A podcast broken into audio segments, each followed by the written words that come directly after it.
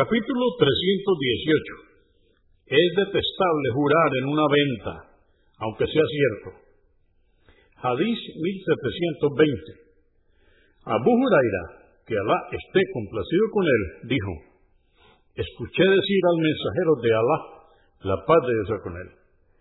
Aquel que jure exagerando sobre su mercadería, disminuirá con ello su ganancia y su bendición convenido por Al-Bukhari, volumen 4, número 266, y Muslim, 1606.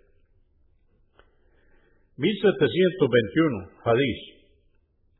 Narró Abu Qatada, que Alá esté complacido con él, que el mensajero de Alá, la paz de Dios con él, dijo, tener cuidado con jurar demasiado en las ventas, pues ello induce el aumento en el interés por la mercancía, pero disminuye el beneficio y la bendición.